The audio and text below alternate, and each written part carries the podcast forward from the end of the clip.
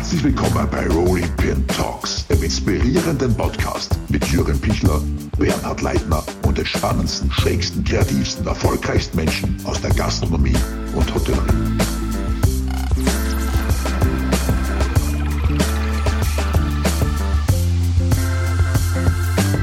Ja, herzlich willkommen bei einer neuen Episode von Rolling Pin Talks.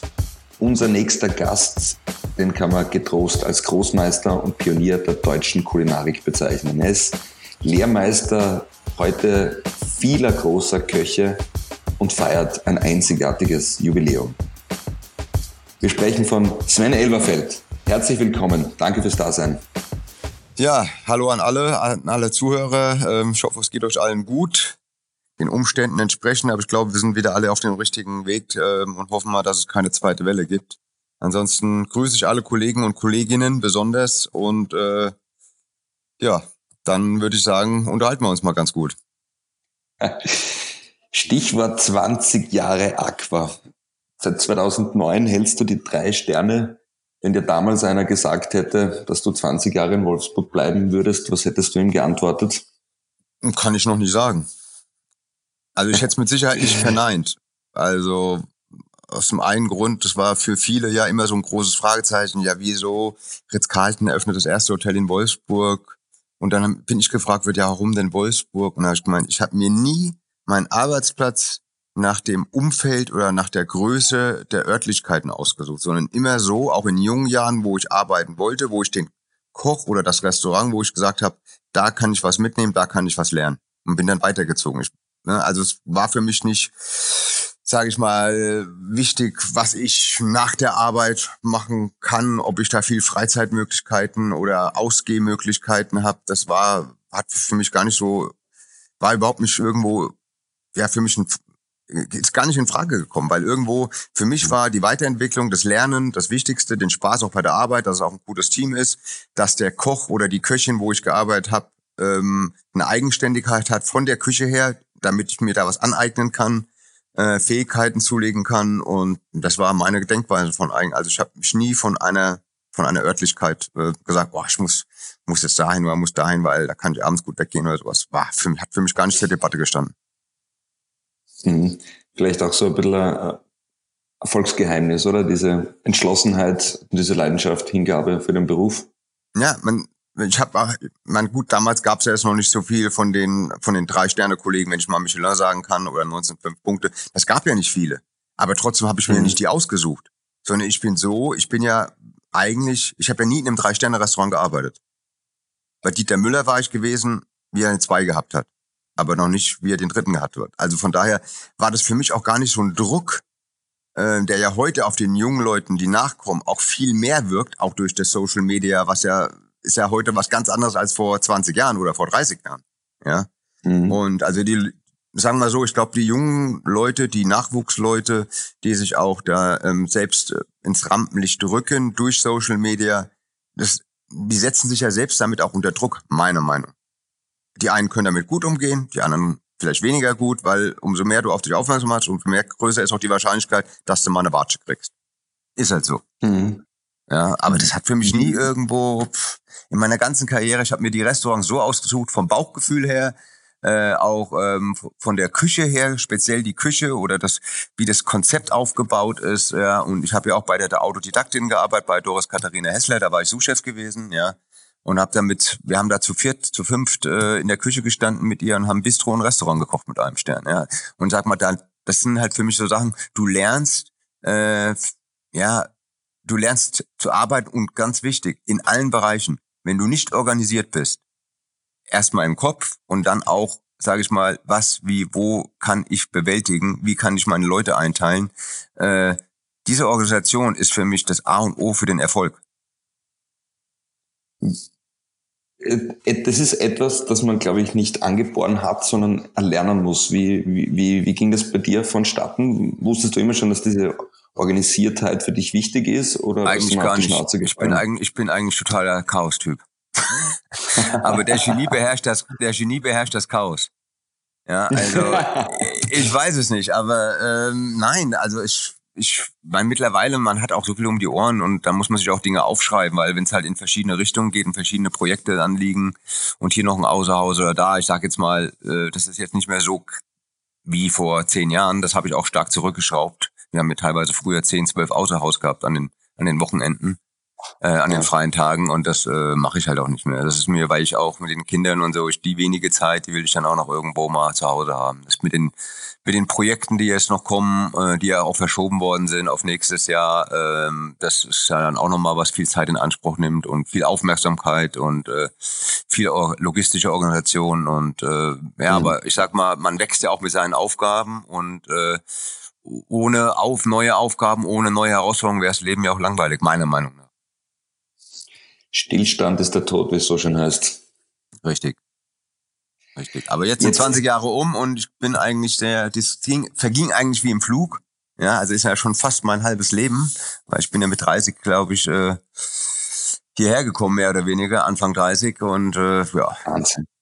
Ja, das ist halt schon, und ich fühle es halt auch wie mein eigenes, weil, weil wenn man von Anfang an für Sachen kämpft und wenn ich überlege, wie wir angefangen haben und natürlich die Küche jetzt von Lohberger, die wir haben, Gold wert, ja, ist, ist der, die mhm. Hammerküche, die habe ich selbst geplant, äh, aber die war ja nicht von Anfang an so, ja, und die Kollegen, die bei mir gearbeitet haben, ja, äh, die mich noch kennen in den, Anfang, in den Anfangsjahren, in den ersten acht Jahren, kann man sagen, ja, die haben noch die alte Küche erlebt und das war ein das war, ich weiß nicht, wer das damals geplant hat, aber es war halt echt schwierig, ja. Wenn man überlegt, man hat die Küche im obersten Stock und die Kühlhäuser und die Topfspüle ist im Stock tiefer. Oh. Das tut ja, weh. Also dann hat man, und dann waren ja zwei Restaurants, die, die Küchen auch, nee, also die Restaurants sind ja links und rechts und dazwischen sind die Küchen gewesen von beiden Restaurants. Aber diese beiden Küchen waren auch nicht räumlich getrennt. Das heißt, wenn dann auf zwei Seiten gleichzeitig annonciert wird und unsere Patisserie hat Rücken an Rücken mit dem Gartenmaché von denen gearbeitet, ist schon heftig. ja, aber das Wahnsinn. sind so Sachen, die sieht halt keiner mehr, ja, und auch von, hm. ne, das ist, ich glaube auch, ähm, äh, das würde ich jetzt gar nicht mehr so einfach wegstecken, sage ich jetzt mal. Ähm, man wird zwar ruhiger, trotzdem bin ich immer noch ein Hitzkopf und äh, das werde ich auch wahrscheinlich mein Leben lang bleiben, aber ähm, ja, pff, jeder hat so seine Eigenarten. Und, ja, was heißt anspruchsvoll? Ich war ja nicht anspruchsvoll. Ich habe das genommen, was mir mhm. vorgegeben ist.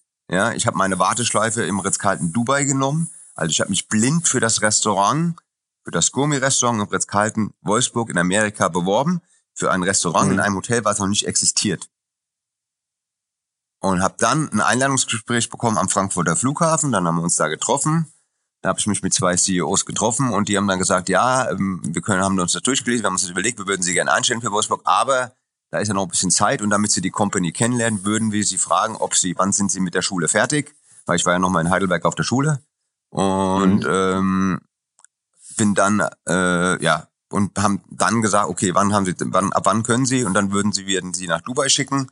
Äh, das äh, Restaurant im Ritz-Carlton Dubai am Jumeirah Strand hat vor zwei Monaten eröffnet und wenn Sie da hingehen, können Sie die Küche des Gourmet-Restaurants oder des Seafood Fine Dining, sage ich jetzt mal, übernehmen und können schon mal die Company, die Company kennenlernen und so weiter. Und das war für mich dann auch äh, ja mehr oder weniger ein, tiefer Sprung ins kalte Wasser, weil ich mhm. habe ähm, fünf Leute gehabt oder sechs Leute in der Küche ähm, und äh, jeder kam von einer von einer anderen Nation. Also es war einer aus Sri Lanka, einer von den Philippinen, ein Franzose, ein Italiener, war alles dabei.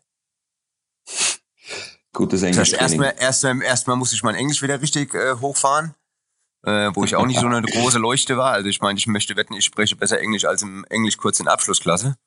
Ähm, aber es, es ist halt nun mal so, learning by doing. Und ähm, aber was mich da geprägt hat, war auch äh, mit dem Team zu ähm, zu kommunizieren und dass du weißt, dass du, wenn du verschiedene Charakteren hast, ja, und verschiedene Eigenschaften von deinen Mitarbeitern und du erkennst diese, dann kannst du sie richtig einsetzen und richtig führen. Das war für mich ganz, ganz wichtig, weil, ähm, sag mal, ein Italiener, wenn du dem ähm, einen Fehler aufzeigst, der der geht gleich halb an die Decke. Oh Mama mia, warum? Äh? Und und äh, der Philippiner sagt, ja, okay, super, er hat wieder was gelernt und macht's anders. Mhm. Als Beispiel. Ne? Nur mal jetzt mal so in den Raum geschmissen als Beispiel. Ja, und so war das halt für mich von der Führung her, von verschiedenen Charakteren zu lernen, wie man Leute, um das Ziel zu erreichen, wie man verschiedene sage ich mal, verschieden mit den Leuten oder in verschiedener, Wei in verschiedener Art und Weise mit den Leuten kommuniziert äh, oder ihnen auch mehr oder weniger, den einen musste nicht mehr so viel zeigen, den anderen musste mehr ins Detail gehen, dem anderen musste noch sagen, warum. Und dann, dann mhm. kommt's an. Ja, und das hier hat mir später auch viel geholfen. Ähm, dann auch hier in Wolfsburg dann die Leute, sage ich mal, zu erkennen, die Stärken, Schwächen, die Schwächen zu fördern, die Stärken noch ein bisschen Freiraum zu geben äh, und so weiter, dass man da, dass man da 100 Prozent rausholen kann. Ist ja wie beim Teamsport, beim, äh, als Beispiel Fußball. Ja, hat, hat ja mhm. auch nicht jeder dieselben Fähigkeiten. Und du weißt ja dann irgendwann, wie die Fähigkeiten sind und setzt sie dementsprechend ein. Der eine ist filigraner, das heißt, er passt besser auf den Gartenmaché. Der eine hat mehr ein Gefühl für zum Fischbraten oder zum Fleisch anfassen. Ist es jetzt Medium, ist es nicht? Und so musst du halt die Leute erstmal einsetzen. Und wenn die Leute, dann kannst du die Leute ziehen und kannst sagen, okay, jetzt entwickel dich noch ein bisschen weiter und dann können wir mal die Posten tauschen. Da geht der Sosti immer auf den Posoni, der Posoni auf den Sosti. Oder der Gartenmaché geht irgendwann auf den Ornthometier und einer vom Ornthometier geht auf den Gartenmaché. Und so kannst du die Leute auch über längere Zeitraum halten, weil sie haben eine Perspektive auf verschiedenen Posten auf hohem Niveau alles mitzunehmen. Mhm. Jetzt, ich wollte es gerade ansprechen, äh, es gibt wenig vergleichbare Betriebe, die erstens viele großartige Sterneköche äh, wie du rausgebracht habt, aber auch äh, diese, heute ist es ja in aller Munde, äh, diese Mitarbeiterbindung sehr, äh, sehr stark leben. Ja. Ähm, war, war das für dich von Anfang an, wusstest du, dass, dass das extrem wichtig ist? Ich glaube, es liegt daran, dass ich auch viel in kleinen Brigaden gearbeitet habe. Und gerade in mhm. kleinen Brigaden mit drei, vier Jungs, die dann einen Stern aufrechterhalten mit dem Chef, ja, äh, das ist schon, da, da bist du, da musst du sehr umsichtig sein. Und da kann nicht einer sagen, ich mache heute meine Arbeit und die mache ich langsam, weil das ist nicht viel und der andere ist in der Scheiße, auf Deutsch gesagt. Mhm. Ja, sondern da ist es ein Miteinander. Und das ist genau das, soll auch hier gelebt werden dass ähm, wenn an dem einen Tag eben viel Fisch kommt, dann geht Marvin, der Suchchef, eben dazu, hilft noch äh, oder umgekehrt oder auch gerade, es läuft bei uns ja, ich ändere ja auch, ne, das sind so Sachen, wir ändern ja auch keine Karte im Ganzen.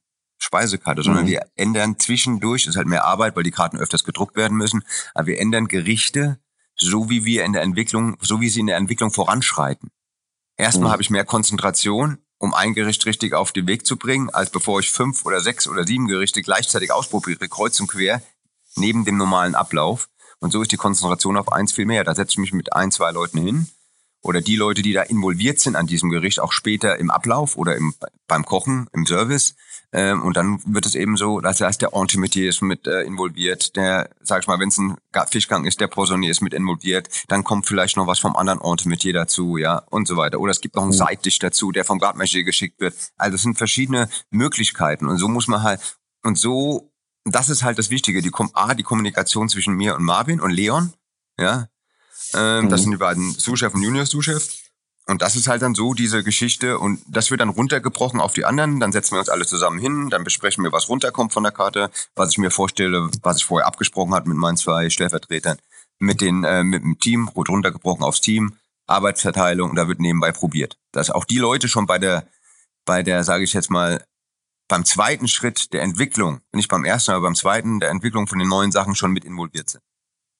Und auch Input geben können. Ob es nachher genommen wird, das ist dann meine Entscheidung. Aber sobald mhm. Input ist, binde ich die Leute auch, weil sie sind, sind nicht nur die Ausführenden, sondern sie sind ein Teil des Ganzen.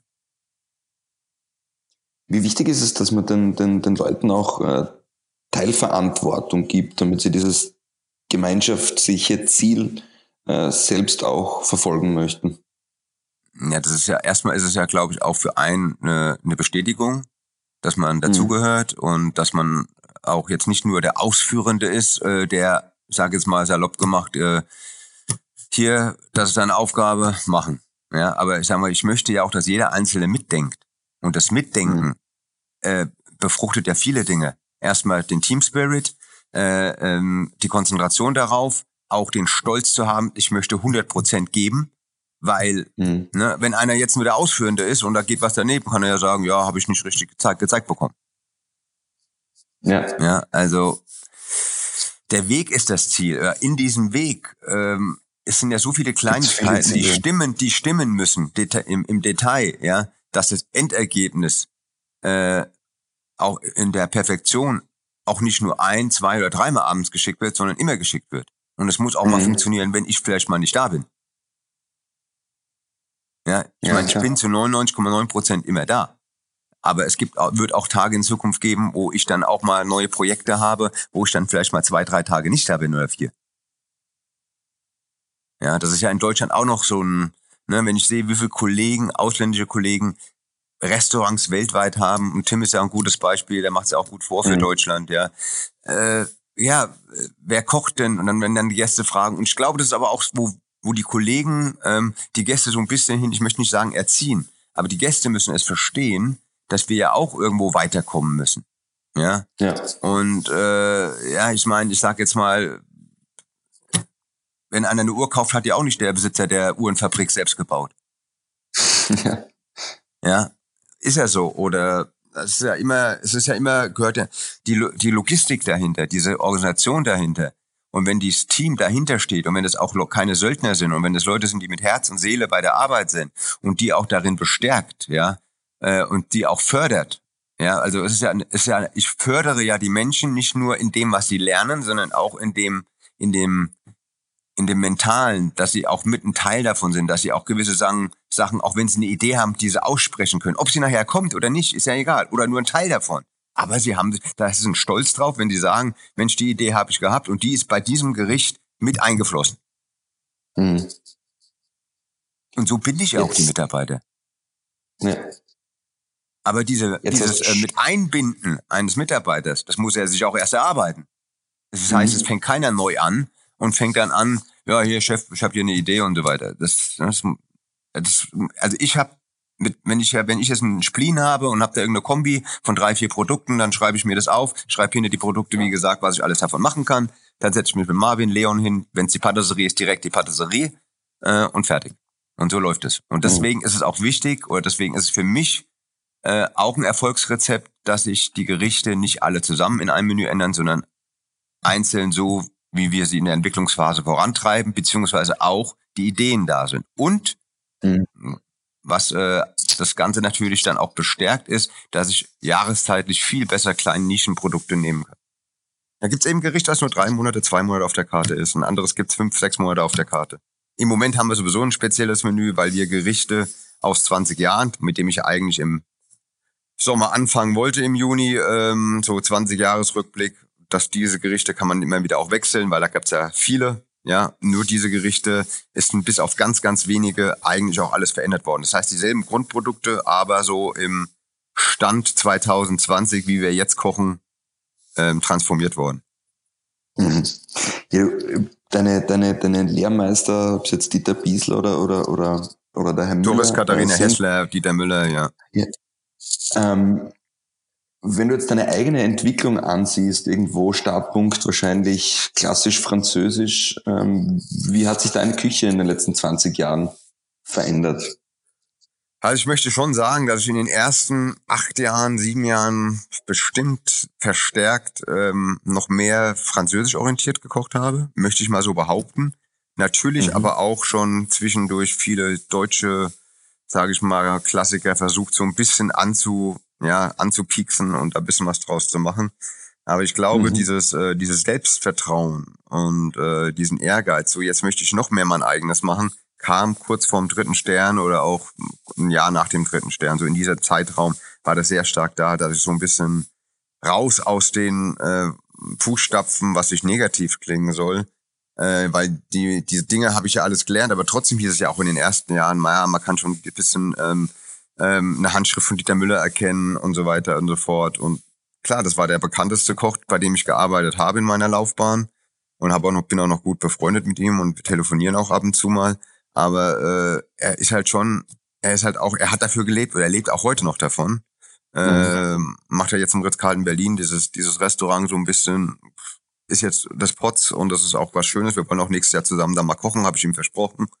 Ähm, Ja, aber es ist, ist halt ein gutes Verhältnis zu allen meinen ehemaligen Chefs. Ja, und mhm. äh, genauso habe ich ja jetzt auch noch das Verhältnis mit meinen ehemaligen Mitarbeitern. Da bin ich auch sehr stolz drauf, auch auf die Erfolge. Und ich habe eine WhatsApp-Gruppe aktuelles Team und eine WhatsApp-Gruppe ehemalige. Ja. Hm. Und jeder, der bei mir das Restaurant verlässt, kommt in die ehemaligen Gruppe rein. Und so habe ich, hab ich zu allen Kontakt. Jederzeit. Das mega. Also spricht auch für, für den Führungsstil, den du in den letzten 20 Jahren geprägt hast und, und hoffentlich auch deinen, deinen Schülern mit auf den Weg gegeben hast, in so weiterzuleben. Habe ja sogar ein Pärchen zusammengebracht, ein gastronomisches. Sarah Henk und Christian Eckert haben sich ja bei mir kennengelernt, ja. ah, und die waren beide auch erfolgreich, ja. Also das ist, ist irgendwie, ist irgendwie cool, ja. In, in, in, in deiner Zeit hast du natürlich auch alle, alle großen globalen Trends, sei es jetzt molekular oder New Nordic oder wie auch immer sie heißen mögen, miterlebt. Bist du da jemand, der, der sich das anschaut oder, oder sagst du, interessiert mich gar nicht? Also ich würde jetzt lügen, wenn ich sagen würde, dass es mich nicht hier und da in den Fingern gekitzelt hat und dass wir gewisse Dinge auch ausprobiert haben und dann aber trotzdem gesagt haben, okay, das ist too much. Mhm. Das mag oder das bis dahin geht's oder das finde ich cool oder wir haben schon kleine Techniken oder Segmente mal mehr, mal weniger verstärkt äh, äh ist in unsere Küche eingeflossen. Also ich sage es mal, natürlich war die Molekularküche, ich glaube für viele Köche in der Zeit sehr interessant, aber man muss sich auch damit befassen, weil im Endeffekt geht es ja nachher um den Geschmack und um das mhm. Produkt. Und äh, ja, wir haben, wenn ich zurückblicke, viele Dinge gemacht, die ich heute niemals mehr machen würde. Das war dann, wenn ich jetzt zurückblicke, schon too much.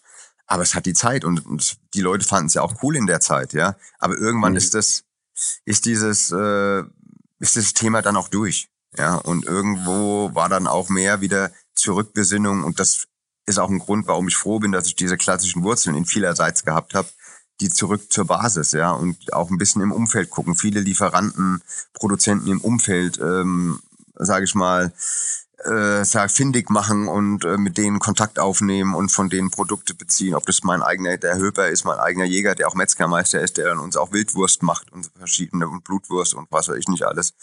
Äh, sage ich mal, kleine, diverse Bauern, die uns mit gewissen Produkten zu gewissen Jahreszeiten, das ist eine tolle Spargelregion hier in Wolfsburg, um Wolfsburg rum.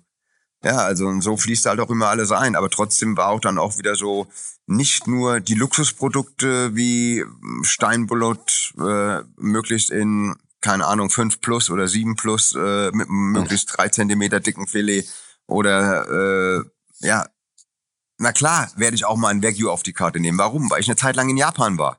Ja, mhm. weil ich da gelebt habe. Warum werde ich ab und zu sehr mediterran kochen? Weil ich zwei Jahre oder zwei Saisons auf Kreta gearbeitet habe.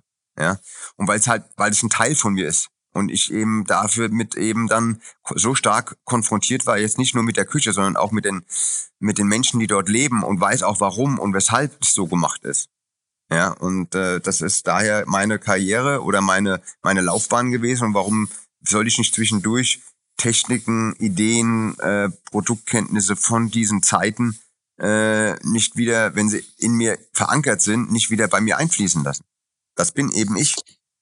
Mhm. Wie, wie, wie schützt man sich selbst vor, vor so einer gewissen kulinarischen Betriebsblindheit? Nicht immer in seinem Trott zu bleiben, sondern sich immer wieder neu zu erfinden, kreativ zu bleiben? Wie, wie, woher kriegst du Inspiration?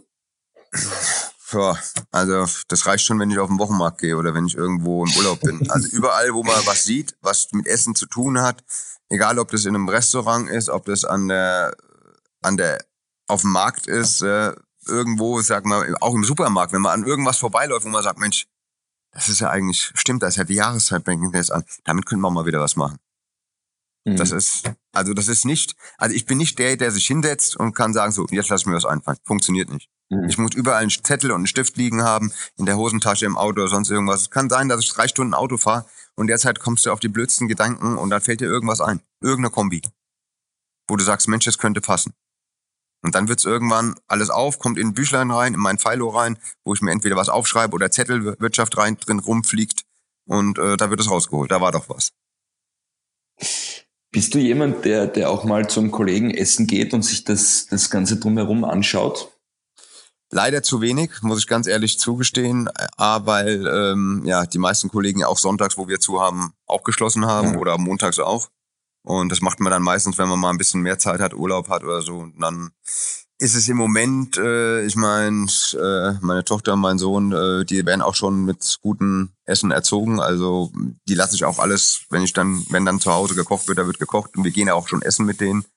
ab und zu mhm. und auch gut essen und äh, jetzt noch nicht auf Sternenniveau. Das kommt dann wahrscheinlich in ein paar Jahren. meine, die sind jetzt vier und sechs, also oder fast fünf und sechs äh, oder fast sieben und von daher, aber ich lasse sie halt auch alles probieren, auch zu Hause. Also ich koche auch zu Hause sehr oft, ja. Ob's da und auch dann stehe ich dann auch zu Hause eineinhalb Stunden in der Küche, wenn wir frei haben. Ab und zu, nicht immer, aber einmal auf alle Fälle am Sonntag oder dann am Montagabends wird gekocht. Und der Sohnemann, der Schnitt Nobel, dann gibt's keine Ahnung. Dann gibt's schöne grüne Bohnen, ja, ein schönes Rinderfilet dazu, mit Schalottenbutter dazu, eventuell noch ein kleine Bratkartoffeln oder Kartoffelrösti oder einfach mal durchgedreht und so weiter. Äh, kann auch sein, dass wir dann zu unserem Lieblings-Sushi hier in Wolfsburg gehen. Meine Kinder, die lieben sie. Ob der, die, der weiß schon genau, was er bestellen möchte. Ob es eine Miso-Suppe ist, ob es Big Baked Roll ist und so weiter. Mit, dann Sushi mit Gurke und so weiter. Essen die. Kein Problem. ja, wenn ich jetzt nicht damit anfange, dann, dann ist irgendwann zu. Ja. Aber ich finde, daran merkt man auch, dass ähm, dieses Bewusstsein für Produktqualität auch äh, irgendwo Erziehungssache ist, oder? Na, selbstverständlich. Und natürlich, ich würde jetzt abstreiten, wenn wir nicht irgendwo auf der Autobahn mal anhalten und vielleicht mal einen Burger und Pommes essen. Aber ganz ehrlich, ja, das ist mir lieber, das ist mir lieber als irgendwo eine Wurst, die zwei Stunden auf der Wärmebrücke liegt. Ja. Ja, also da gehe ich schon mehr, da gucke ich dann, dass es dann, ne, wie lang liegt's da jetzt? Oder sieht es frisch aus oder sieht es nicht frisch aus? Ja. Ist halt. Und ganz ehrlich, man, du kannst doch keinem Kind einen Pommes und einen Burger verbieten. Was ja, soll das? Nee. Das muss halt nur, aber es muss geregelt sein. Aber es kann nicht sein, dass ich an einem Sonntag mit meinen Kindern zu McDonalds gehe. Ja. Als Familie. Oder McDonalds ja, oder ich sage es mal Burgerladen, ist ja egal wo. Aber das kann, ja. das finde ich halt schon ein bisschen, das kann man unter der Woche, wenn es mal schnell gehen muss mit Kindern, kann ich absolut verstehen. Äh, wenn, ne, aber mein, meine Mutter hat zu Hause, die war eben noch Hausfrau gewesen, die ist zu Hause geblieben, die hat ihre Arbeit an Nagel gehängt, äh, wie die Kinder geboren, also wie ich und mein Bruder dann später geboren worden ist. Und meine Mutter hat halt gekocht. Und die hat gekocht, wie wir nach Hause gekommen sind von der Schule. Und da war ich in den letzten Zügen noch dabei. Oder wir. Wir haben es gerochen, wir dürften mal probieren oder auch nicht, wenn ich keine Lust gehabt habe. Aber wir haben uns hingesetzt und haben gegessen.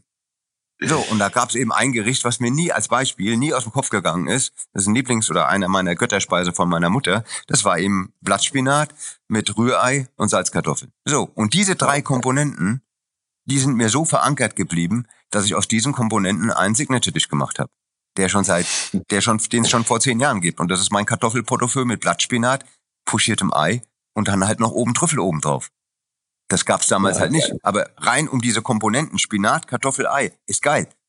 Egal in welche Zubereitungsart, aber die drei Komponenten ist der Hammer zusammen. Und so kam das halt mal zustande. Ähm, was mich immer so schwer beeindruckt, es gab in den letzten Jahren auch viele, viele äh, Köche, die ihre Sterne zurückgaben, gesagt haben, sie möchten nicht mehr bewertet werden, weil ihnen der Druck einfach zu groß ist. Jetzt seit 2009, wir haben es anfangs gesagt, hättest du diese drei Sterne über elf Jahre, äh, über zehn Jahre. Ähm, wie gehst du mit dieser Drucksituation um? Mm. Ja, ich, ich glaube, man lernt damit umzugehen. Ich glaube, das war vor ein paar Jahren noch ein bisschen schwieriger. Erstmal weiß man, dass man ein gutes Team auch hat, speziell auch mhm. gerade die Stellvertreter, ähm, natürlich muss man auch immer wieder, es ist ja wie beim Fußball, wenn einer geht, muss jemand Neues kommen. Leider mhm. gibt es bei mir keine Ablösesummen oder in der Gastronomie keine Ablösesummen, sonst hätte ich wahrscheinlich auch schon ein gutes Bankkonto gehabt, ja, mit Erfolgsprämie noch dann dran hinten, ja. Äh, ja, ist halt so, nee, aber ich glaube, es ist, man muss auch immer ein gutes Händchen haben, auch Glück, ein gutes Händchen zu haben, dass die richtigen Charakteren zusammenarbeiten oder sich auch untereinander auch, dass die untereinander funktionieren, dass die, dass die ineinander greifen, dass auch, ähm, dass man sich auf Leute verlassen kann. Das ist so die Grundtugenden für einen guten Koch. Ich meine, dass einer kochen kann, äh, da muss man halt gucken, dass das Team gut gemischt ist. Ich brauche nicht nur Ronaldos in der Mannschaft, auf Deutsch gesagt, mhm. weil das funktioniert auch nicht. Ja, das ist ein guter Vergleich, glaube ich, ja, sondern man hat Spieler, die die Bälle den Einzelnen zuschießen die dann auch teilweise zurückschießen, aber es muss, fun es muss funktionieren. Und du kannst nicht nur Indianer in deiner Mannschaft, das geht einfach nicht. Das geht krach, früher oder später. Ist das, würdest du sagen, hat sich das in den letzten 20 Jahren auch ein wenig geändert, diese Erwartungshaltung junger Menschen vom, vom Kochberuf? Ja, viele denken ja natürlich, ja, man ist ein vielerlei. Das ja, das ist natürlich, es ist natürlich ein, es ist ja, sag ich mal, um die Köche rum, gerade in der Spitze, auch ein riesen, riesen Medienrummel geworden. Wesentlich ja. mehr als vor 20 Jahren. Ja. Und auch schon mehr als vor zehn Jahren. Ja, aber mhm. es ist natürlich da auch durch die, äh, jetzt gar nicht über die Medien, egal ob das jetzt online oder print ist, aber allein auch durch die Social Media, ja, mhm. äh, ist natürlich, äh, das hat es natürlich einen richtigen anderen Stellenwert gewonnen. Ja, und äh, ja, ich meine, schöne, schöne Sachen anzurichten und zu posten ist das eine. Aber das zu machen, ähm, um, sage ich jetzt mal, oder Teller darauf anzurichten, um möglichst viel Follower zu machen. Das weiß ich nicht, ob es das gibt, aber ich sage jetzt mal, wenn ich mir teilweise Bilder anschaue, dann kann ich mir nicht vorstellen, dass es auch so gut schmeckt, wie es aussieht. Oder so gut harmoniert, wie es aussieht. Nicht, also jetzt in, nicht, ich sage jetzt nicht, dass es überall so ist, aber es gibt schon so, wo ich sage, Mensch, die sind fürs äh, oder sagen wir so, es, es, ist eigentlich, es ist eigentlich ähm, ein Bild, was gemalt ist, weiß ich, Farbe kann nicht schmecken. Ja, hm. das ist reine Kunst, die am, die an der Wand hängt. Da, da, da sind die Farben, da ist es die, die Grafik, da, da ist es das, ne, und so weiter. Aber ein Essen, das muss ich ja, das rieche ich, das probiere ich. Das, äh, ne, da kann ich das schon. Und klar, ein Kollege, der kann schon die Produkte, die er auf dem Teller sieht, kann er eruieren, okay, das könnte gut passen und so weiter. Aber trotzdem, es ist ein riesen Werbetool, es ist auch wichtig, keiner Frage, mache ich genauso, ja. Aber ähm, dass man so ein bisschen auf sich aufmerksam macht äh, und äh, aber ich finde halt, dass irgendwo, sage ich mal, kann ich mir schon vorstellen, dass der ein oder andere eben sehr viel dann nach solchen Bildern das für sich als Vorgabe nimmt, das vielleicht abändert und sowas. Aber das Eigentliche, wie so ein Gericht entsteht, durch die Geschmackskompo äh, durch die ähm, Zusammensetzung der Geschmackskomponenten, warum ein Gericht entstehen. So sollte ja ein Gericht entstehen. Das passt mit dem, das passt mit dem. Hier ist Säure, bisschen Süße, das ist ein bisschen knusprig, Röstaromen und so weiter und so weiter, bisschen Cremigkeit. Das sind so die Dinge, wo ich sage, das ist ja das, wie man ein Gericht aufbaut. Mhm. Und wenn es nachher, und dann überlege ich ja erst, welchen Teller, tief, hat's eine, hat's viel Soße, brauche ich mehr einen tiefen Teller, ähm, es muss noch ein bisschen äh, es muss noch ein bisschen was passieren. Es soll nicht alles nur schlotzig sein. Es gibt einige wenige Reste, die sollen so sein, aber es sind trotzdem ein Gericht. Und das Gericht zu Gericht in einem Menü, das muss ja dann auch, sage ich mal, die Dramaturgie aufgebaut werden nach hinten. Das bringt es, wenn du am Anfang zwei Bomben hast und am hinten wird es dann so ein bisschen langweilig. Ja, also das sind alles so Aspekte, die man auch bei dem Gericht selbst, aber auch bei einer Menügestaltung dann eben beachten muss. Jetzt hast du 2014, glaube ich, wenn ich mich recht erinnere, die, die Top-Platzierung unfassbar eigentlich, Platz 28 auf der World's 50 Best Restaurants innen ja. gehabt. Ähm, das impliziert natürlich auch, dass man viele internationale Gäste hat, die extra zu einem kommen. Ähm, inwiefern wagt man sich da nicht mehr so sehr, dieses Menü zu ändern? Wir haben ja gesagt, du bist ja eigentlich dieser Küchenchef im Glaskasten, jeder weiß, ähm, im Vorhinein, was, was es geben wird, ähm, hemmt es auch ein bisschen, hat man auch Angst, äh, die Erwartungen nicht zu erfüllen, wenn man was Neues rauf, rauf gibt oder sich neuen, neuen Gerichten annimmt? Ja, also sag jetzt mal, also, du kannst ja, also ich finde es halt Quatsch, wenn du Gerichte ein ganzes Jahr auf der Karte lässt. Ich meine, mhm. abgesehen von unserem Sorbi ist was anderes. Aber alles andere ist ja sowieso saisonbedingt. Du kannst ja sowas nicht auf die, also wenn du wirklich, sage ich mal, mit frischen Produkten arbeitest und auch ein Produkt hier und äh, in vielerlei Hinsicht auf dem Teller auch in den Vordergrund stellen möchtest, dann funktioniert das ja. Es gibt bestimmt ein, zwei Signature Dishes, die man oder mehr, die man das ganze Jahr über machen könnte. Ja, die vielleicht auch, ne, ähm, man das Sorbi bei uns, klar, es ist zeitlos. Ja, das ist aber mehr so ein, ich, sag, ich sehe es ja nicht als Gericht an sich an. Aber alles andere wäre doch auch mir und auch der Küchenbrigade zu langweilig, wenn wir jedes mhm. Mal dasselbe machen.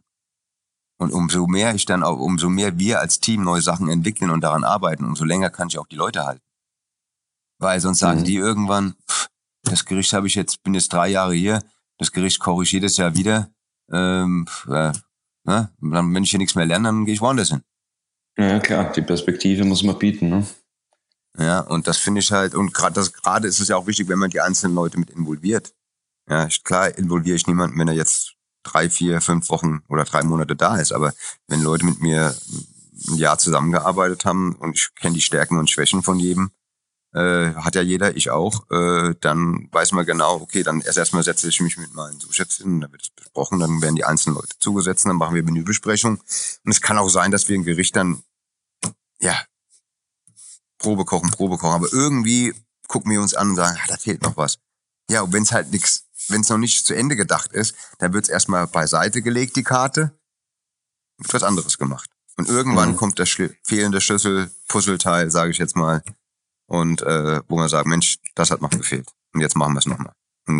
Aber so. Und das ist halt immer so. Das ist genau, wenn ein Musiker sein, sein Album schreibt, wie gesagt. Ne? Ja. Da ist ja auch eine Drama Dramaturgie in einem Album, sind meistens die besten. Ja. Absolut. Als, ja. wenn du, als wenn du einen Hit hast und alles andere ist langweilig. Aber ja, das ist auch, das kann man auch schlecht erklären. Ich finde, solche Sachen kann man schlecht erklären. Das ist also Bauchgefühl. Kopf und Bauch, ja. beides zusammen. Jetzt die große Frage. Wir haben sehr viel über die letzten 20 Jahre gesprochen. Reden wir mal über die nächsten Jahre, die bei dir kommen. Ich weiß, bei dir ist einiges in der Pipeline. Was ist genau geplant für dich für die nächsten? Ja, also Monate? klar, wir haben jetzt Corona, das, deswegen ist es alles ein bisschen verschoben, wie viele andere Großprojekte wahrscheinlich in anderen Firmen oder ja, in der Wirtschaft auch. Ähm, mhm. Das Thema Yacht. Ritz-Carlton baut, hat vor, drei Yachten zu bauen. Die erste ist fertig und ist in Spanien gebaut worden und äh, das steht eigentlich schon seit drei Jahren fest, äh, oder da bin ich schon im Gespräch und in der Kommunikation gewesen, ähm, verantwortlich für das Gummirestaurant an Bord. Und ähm, ja, jetzt haben wir eigentlich den Namen alles fest gehabt und so weiter und so fort. Ein, zwei Mitarbeiter habe ich schon startklar gehabt, aber das natürlich durch Corona das Ding komplett erstmal verworfen worden, beziehungsweise der Start verworfen worden. Also man weiß ja nicht, was jetzt im Winter kommt, deswegen sind die noch sehr vorsichtig. Eigentlich soll, nehme ich mal an, dann nächstes Jahr Frühjahr, Sommer geht's dann los. Ähm, das so steht's auch äh, auf der auf der Webseite im Internet, äh, dass man da jetzt schon wieder buchen kann. Soweit ich gelesen habe, ist ja die erste Fahrt ab Lissabon. Aber es wird natürlich vorher ein Trial Feeding geben, wo ich mal, wo wir dann mit der kompletten Brigade wahrscheinlich dann mal antreten müssen, wobei Brigade jetzt ich auch noch gucken muss, ob ich mhm. noch zwei, drei Leute finde, die auf der einen Seite ähm, von der Küche her Erfahrung auf dem Niveau ungefähr haben, auf Sterne-Level sage ich jetzt mal, mhm. oder Haubenlevel und äh, trotzdem aber auch möchte ich nur Leute haben, die auch schon ähm, Erfahrung, die schon mal auf dem Schiff waren. Mhm. Ja, weil ähm, ich weiß, dass es gibt Ausnahmen, ja, hab da auch ein, zwei Leute eventuell, die jetzt noch nicht auf dem Schiff waren, die ich aber wahrscheinlich dann auf dem Schiff schicke erstmal, weil ich kenne Leute, die waren dann auf dem Schiff, auch gute Köche, sehr gute Köche oder Köchinnen, die aber dann einfach ja, sich nicht wohlgefühlt haben, weil sie einfach durch mhm. diese Enge äh, da jetzt mal da mal zwei Wochen mitzufahren, ist ja wunderschön, aber wenn du da mal ein halbes Jahr oder ein paar Monate, drei ja. Monate an Bord bist, und kommst ne, fast nie runter, äh, nur wenn Landgänge sind und du bist dann auch eingeengt in deiner Kabine und das ist nicht jedermanns Sache. Da stellt, traut sich vielleicht jeder zu, aber langfristig gesehen stellt sich dann meistens erst raus, wenn es dann auch wirklich so ist, ob du dafür ja, gemacht klar. bist. Ja. Klar, es ist ja auch von der die ganze Küchenorganisation, ne, mit den kannst das du ist anders. Mal, ja, mal klar, das ist für mich aber ein schönes Projekt. Also ich finde, ist mir lieber das Projekt als ein zweites Restaurant irgendwo in der Stadt, muss ich ganz ehrlich sagen. Mhm. Ähm, und jetzt müssen wir halt schauen, dass sich da noch äh, hier ein paar Mitarbeiter sich bei mir melden, die hier und da eventuell Interesse haben oder schon mal auf dem Schiff gearbeitet haben, vorzugsweise. Ja, aber trotzdem den Fine Dining Background eben haben, ja. Und ähm, ja, aber ich freue mich für dieses, ich freue mich da sehr drauf, auch wenn es jetzt verschoben ist. Ähm, aber es wird interessant. Und das Thema Yacht ist eben die Marktlücke, weil ich glaube, die ist 20 Meter länger als die Abramowitsch-Yacht, die Privatjacht. und auch dementsprechend so gebaut. Das heißt, die Marktlücke ist, sie kommen in alle kleinen Häfen an und können direkt anlegen. Das heißt, ob das Monaco ist, äh, Formel 1, konnte man buchen, mhm. direkt am Hafen stehen und dann die Autos zusehen, wie sie vorbeifahren. Es gibt ja, nur geil. Außenkabinen. Ja, es gibt nur Außenkabinen, keine Innenkabinen. Mhm. Und es gibt kein Buffet-Restaurant, alles nur à la carte Restaurants. Das klingt nach einem spektakulären Projekt. Bin mir sicher, dass sich da auch die Mitarbeiter für finden werden. Ja, also ich glaube auch. Aber wie gesagt, ähm, in der Ruhe liegt die Kraft und jetzt müssen wir gucken, dass erstmal alles dann auch also ich habe ganz ehrlich persönlich, ich habe so ein bisschen Angst, dass es im zwei, äh, in der zweiten Jahreshälfte da nochmal Einschränkungen gibt, falls hm. die schöne Krankheit da nochmal irgendwie uns betreffen sollte. Äh, das hoffe ich nicht, weil ich, es ist nicht einfach und gerade für die Gastronomie ist es sehr, sehr schwer. Gibt es da bei euch sowas wie ein, wie ein Plan Z für den Worst Case oder lasst ihr das mal auf euch zukommen? Also von Kloppen, also für, ja, also wir rechnen jetzt nicht nur mit einem kompletten Shutdown, aber wir wissen halt nicht, mhm. was kommt. Man, wir haben jetzt zwei Tage die Woche auf seit, ja, acht Wochen oder sieben Wochen haben wir jetzt halt zwei Tagen auf. Freitag, Samstag, wir sind ausgebucht über Wochen. Jetzt gehen die Donnerstage, machen wir jetzt noch auf. Mhm. Ab der Woche, ab September jetzt und ähm, dann einen Monat später machen wir wahrscheinlich den Mittwoch dann auch noch auf. Wir müssen halt gucken, ich habe auch zwei Mitarbeiter noch leider in Kurzarbeit äh, lassen müssen. Ich konnte nicht mhm. das komplette Team reinholen. Ja, es ist halt nicht einfach. Es ist halt echt nicht einfach, ja. Und äh, ja, von daher müssen wir mal schauen. Müssen wir mal schauen, wie es so ist. Ja, Patisserie, muss ich gucken, muss ich jemand Neues finden. Eine, die möchte ich halt jetzt anderweitig weiterentwickeln. Und äh, ja, ist halt, es ist halt so, wie es ist, aber das ist war ja auch die letzten 20 Jahre so. Okay. Äh, neue Herausforderungen, durch neue, genau, durch neue Herausforderungen wird es dann nicht langweilig und äh, man geht dann nur gestärkt aus dieser Situation meistens raus, wenn man sie gut managt, ganz wichtig, und wenn man den, wenn man den Kopf nicht verliert, ja. Das muss man, muss man ja. halt ein bisschen cool bleiben und man muss auch die Leute um sich rum haben im Team, die da immer noch einem auch, sage ich mal, die Treue erweisen und mit dem man auch gut zusammen kommunizieren kann, auch das Hotel und was dahinter steht. Und das muss halt jetzt sauber organisiert werden, weil umso größer ein Unternehmen, umso größer ist der Kostenfaktor. Ja, das darf man ja auch nicht vergessen. Ja, ja klar.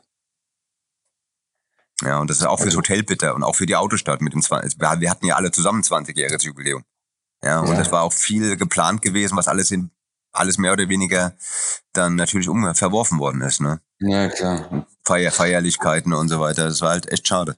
Aber Ach, ich glaube, das wird dann irgendwo, müssen wir irgendwie nachholen. Trotzdem ist natürlich nicht ja. dasselbe, ne? Ja. ja. Und ich sehe das Restaurant halt auch so wie mein eigenes. Und deswegen hänge ich da auch dran und war natürlich gerade in den ersten Wochen sehr, sehr verärgert gewesen. Und äh, ja, ja aber jetzt Kopf, Kopf hoch, nach vorne schauen und Vollgas. Ja. ja. Also ich, ich würde es mir wünschen, wenn es da nochmal eine nachgeholte Feier geben würde. Verdient wäre es Irgendwas lassen wir uns, irgendwas lassen wir uns einfallen, ja. ja. Lieber Sven, ich habe zum Abschluss noch, was man neudeutsch einen Wordrap nennt. Bist du vertraut mit dem ja. Begriff? Nee, nicht unbedingt. Ich, um auf die Sprünge helfen. Ich, ich stelle dir eine saublöde Frage und du antwortest mit dem Erstbesten, das dir einfällt. Aha. Alles klar, bin gespannt. Niemals auf ein Bier gehen würde ich mit. Auf ein Bier? Niemals auf ein Bier gehen würde ich mit.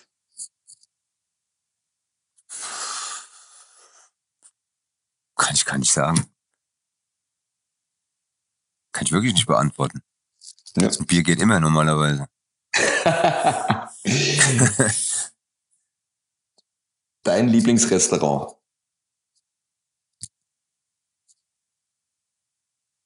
Ich auch nicht sagen. Ja, als das, Kind? Ich, könnte, ich, ja, okay. Als Kind hört sich besser an, ja. Als Kind wolltest du werden?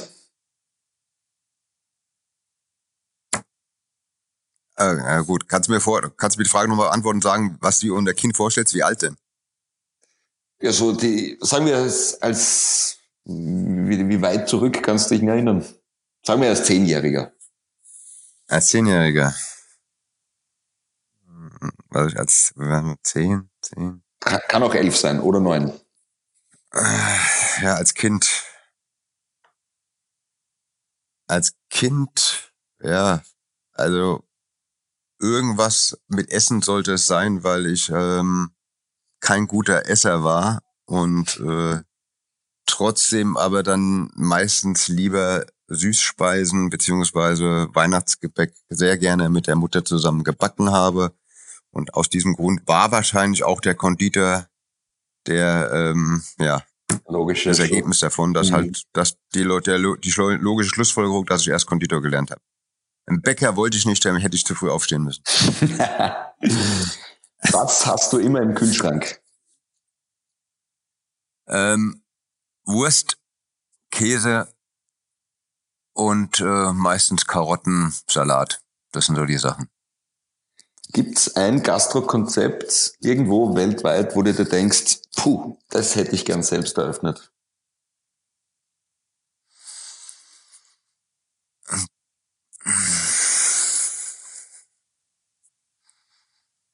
Ich muss mal kurz nachdenken.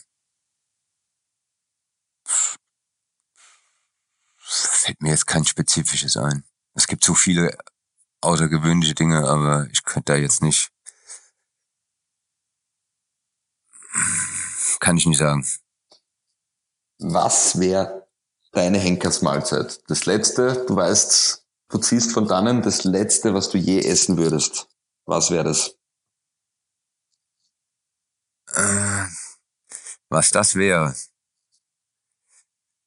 Äh, ein ganz, ganz leckeres, gut gemachtes, mit guter Wurst, guten Käse, Croque Monsieur.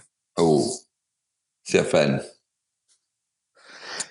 Lieber Sven, ich danke dir viel. Und im Kühlschrank, und natürlich habe ich das Wichtigste im Kühlschrank vergessen. Champagner. Immer eine Flasche Wein und eine Flasche, immer eine Flasche Wein und eine Flasche Champagner. Es muss beides drinstehen. Ganz wichtig. Je nach Anlass. Ja, das, das macht das Essen keinen Spaß, ne? Ja, bin ich bei dir, sehe ich genauso. Ja. Lieber Sven, vielen, vielen Dank für die Zeit. Bitte, für den bitte. Podcast. Gratulation Sehr gerne. zu den, zu den letzten 20 Jahren. Wir hoffen natürlich, dass die nächsten 20 Jahre auch so ähnlich ablaufen werden.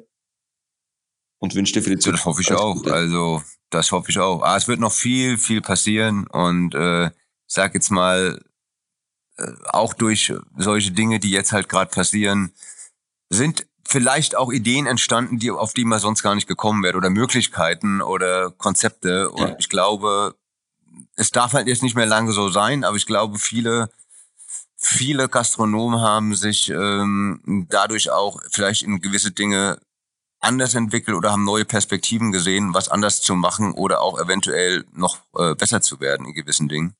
Und äh, trotzdem reicht es. Es ist ganz dringend, dass wir wieder normal, normale Verhältnisse haben, egal welche Art von Gastronomie. Und ähm, gerade die Gastronomie ist ja davon sehr betroffen. Mhm. Und es war ja auch nicht für jedermann, das einfach im Takeaway-Service zu machen, hat ja auch was damit zu tun, was für ein Umfeld, was für ein Einzugsgebiet man hat, ob es sich ja, überhaupt klar. lohnt. Und äh, trotzdem es reicht. Also es ist wichtig und wir merken es ja an den Gästen jetzt selbst, die kommen, die, die haben, die sind heiß drauf, die wollen wieder genießen. Also im Moment gehen nur große Menüs, Champagner, Wein, guten Wein. Ähm, ja, und das ist halt, daran kann man wieder sehen, dass es vielen Menschen auch gefehlt hat, äh, dass eine, eine gute, ehrliche Gastronomie ähm, mit gutem Service gefehlt hat. Ja. ja. Und das ist eben das, was uns jetzt auch den Rücken stärken sollte und jetzt Vollgas. Ohne Gastro geht's nicht, oder? Eben, eben. Steh auf, weitermachen. Ja, einfach so, dass diese, dieser, diese, dieses, dieses nicht mehr, ach, hm, ja, lethargische, sondern jetzt einfach Gas geben und einfach nochmal richtig die Mitarbeiter motivieren. So, jetzt können wir nochmal alles Vollgas und wir müssen es jetzt nachholen, auch wenn es jetzt vor unser Geburtstag nicht vorbei war oder auch allgemein der Gastronomie einfach jetzt so ein bisschen raus, raus aus dem Tief und nach oben, nach vorne gucken und äh, mit richtig viel Elan und Spaß an die Sache gehen. Doch ein schöner Schlusssatz, oder? Ja, ja. ja. Lieber Sven, alles Liebe, ja, danke dir. Dann liebe Grüße an euch alle und passt auf euch auf. Bis bald. Dankeschön. Lieber Sven, alles Liebe, danke dir.